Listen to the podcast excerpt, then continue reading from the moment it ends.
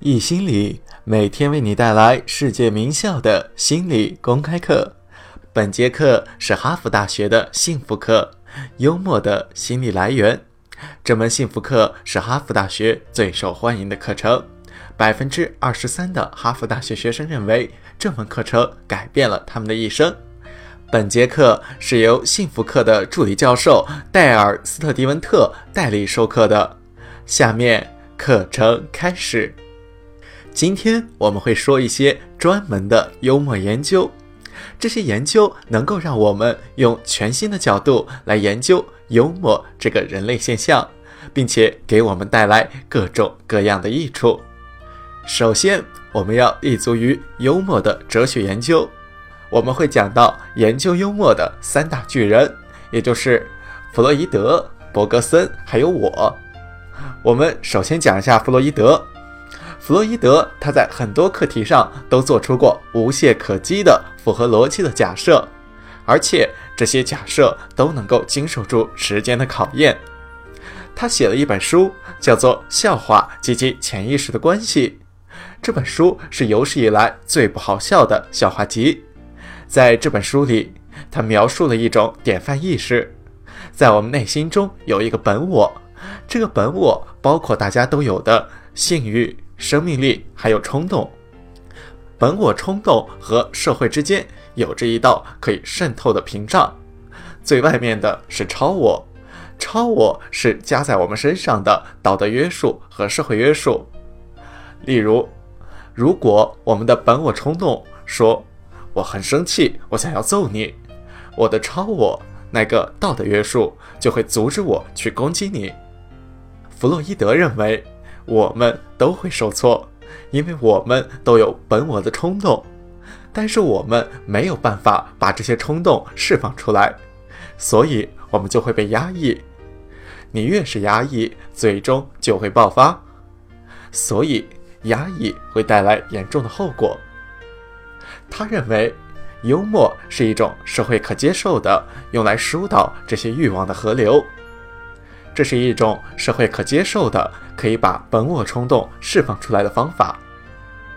这就解释了为什么我们的很多幽默本质上都是和性还有攻击有关的。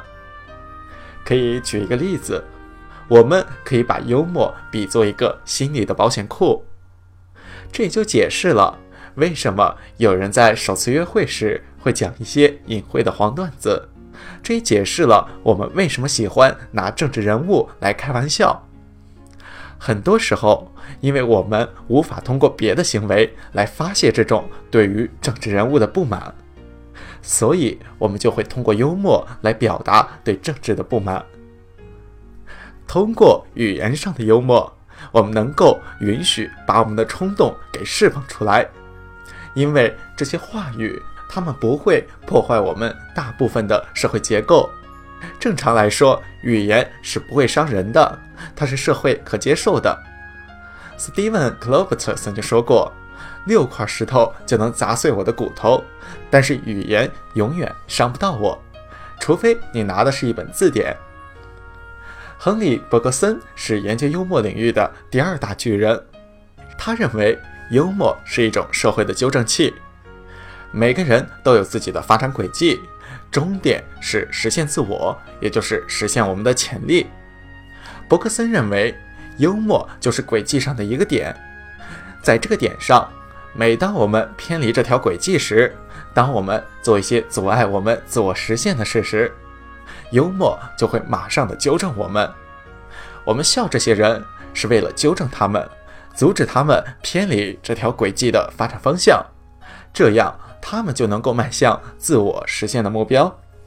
如果一个女孩打电话给她的男朋友，留下了一段不雅的留言，可是非常意外的，这段留言不小心流到了她男朋友父亲的手机上。为了纠正这样的错误，我们都会做出大笑的反应。有一个搞笑视频，有一个人在万圣节那天穿了一身用杂志做的裙子，走在街上。突然滑了一跤，屁股跌到冰面上，裙子给撕破了。这个视频也会引人发笑。我们会笑的原因之一是，我们有时都会偏离发展的轨迹，杂志裙子就是偏离的一种方式。刚才的两个内容，我们讲了幽默是一种纠正器，幽默是一种心理释放。我个人觉得，在这个领域中有一个非常聪明的人，他就是三巨头之一戴尔·斯特蒂文特，也就是我本人。我认为幽默就像是正面视角，我们透过这种视角看待世界。我们研究这个点的一个角度就是。我们可以把幽默视作一种认知心态，我们通过它看待我们周围发生的事情。要研究这个问题，我们可以去问：为什么一些人认为不好笑或者很悲剧的事情，有些人会从中看到幽默？为什么有些人觉得好笑的事情，别人会觉得不好笑？同样的道理。为什么乐观的人能够从一件事情看到好的一面，而不悲不乐的人或者是悲观的人就看不到好的一面呢？我们这里要提到打破社会规则。我相信我们都有一些不成文的社会规则，不停地指导着我们的生活。我教过社会心理学，在教社会心理学的时候，我曾经让班上的人做过一件事情。我把同学们分成两人一组，叫他们去打破社会规则。在那一周中，他们会做各种各样的事情。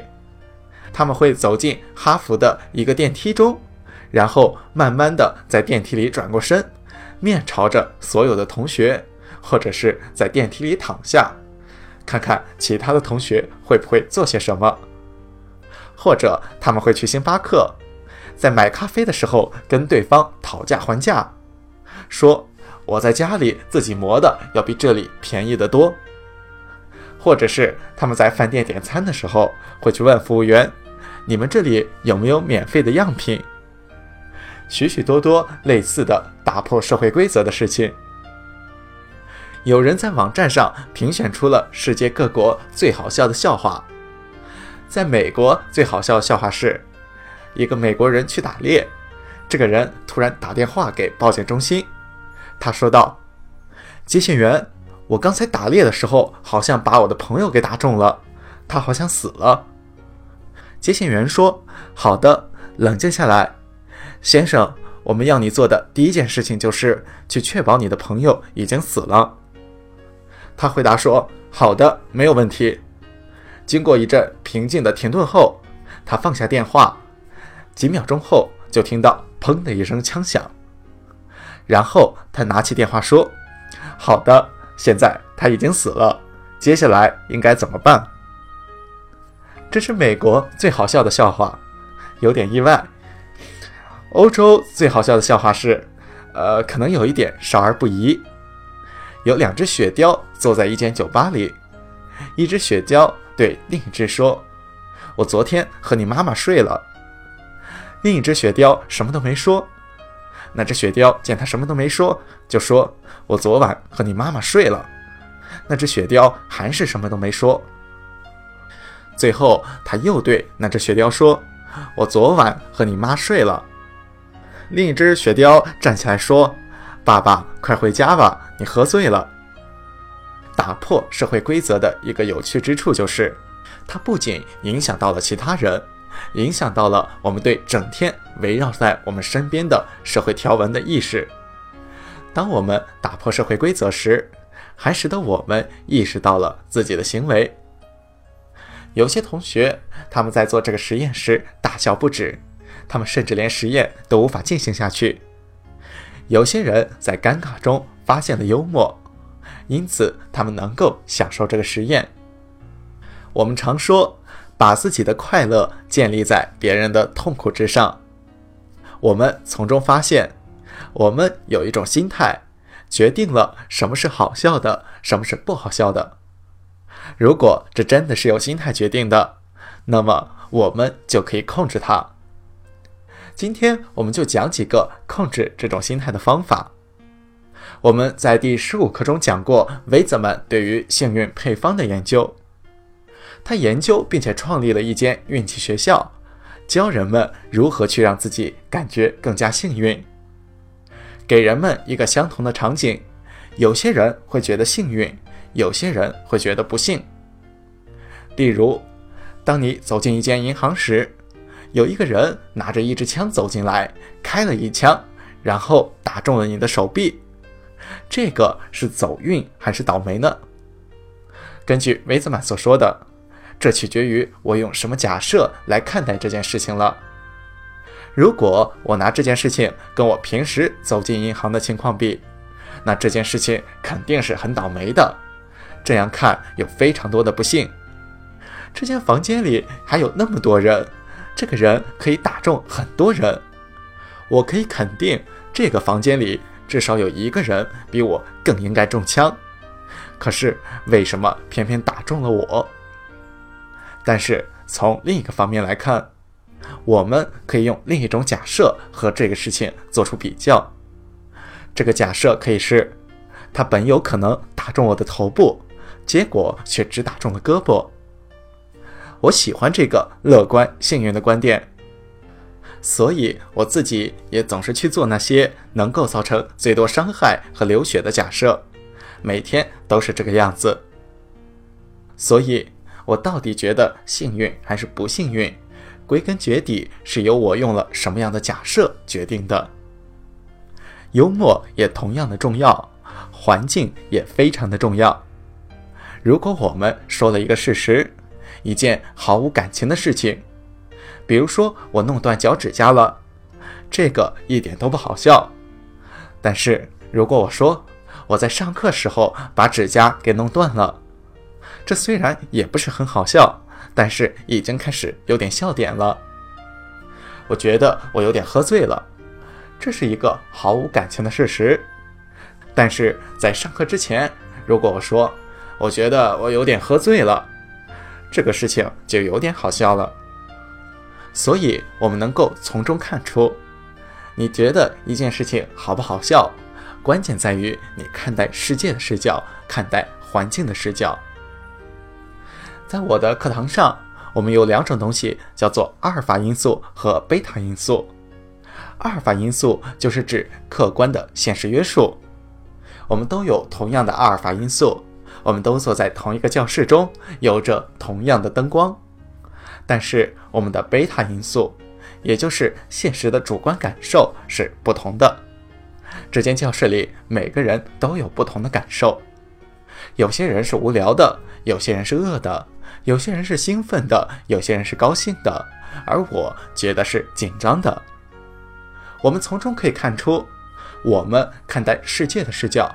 绝对会影响到我们如何看待阿尔法因素。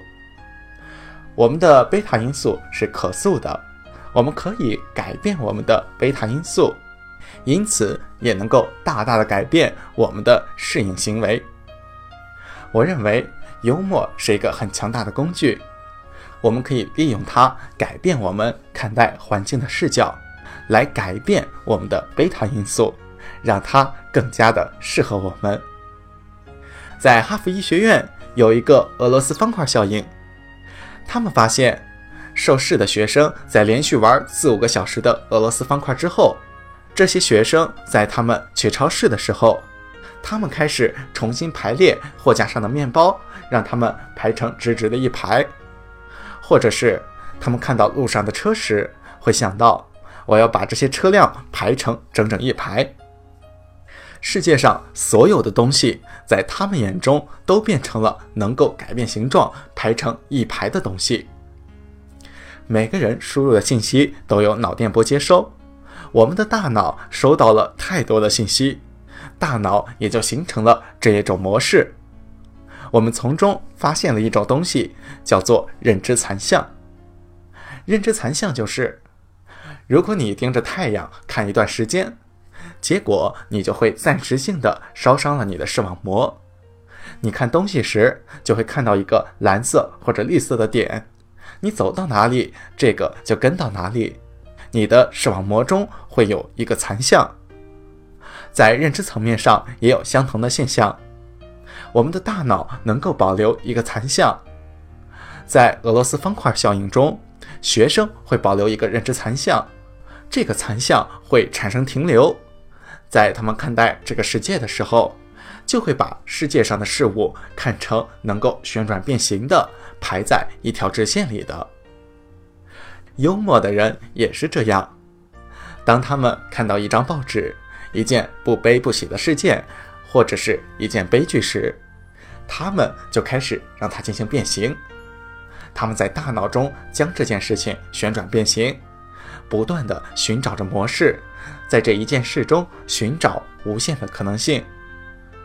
在他们眼中，这个不仅仅是一张报纸，他们能够在报纸上看到幽默。你们也能发现，认知残像有的时候会带来坏处。你会停留在一个思维模式当中，你总是去寻找幽默的事情，这样有时候是有利的。但是，当你和别人吵架时，你唯一能做的就是开玩笑，这个是不合适的。所以，把幽默作为改变我们视角的东西，还有一点是要注意的。当我们笑某件事时，我们会暂时性的终止了现实，我们能够看到一些有别于现实的东西。它让我们知道，我们眼中的现实是可塑的，它并不是唯一一种可能的现实，现状是可以改变的。所以，幽默可以使我们变得更加的正念。艾伦·朗格把正念定义为。留心眼前的情景，这样你就能够留意到环境中的可能性。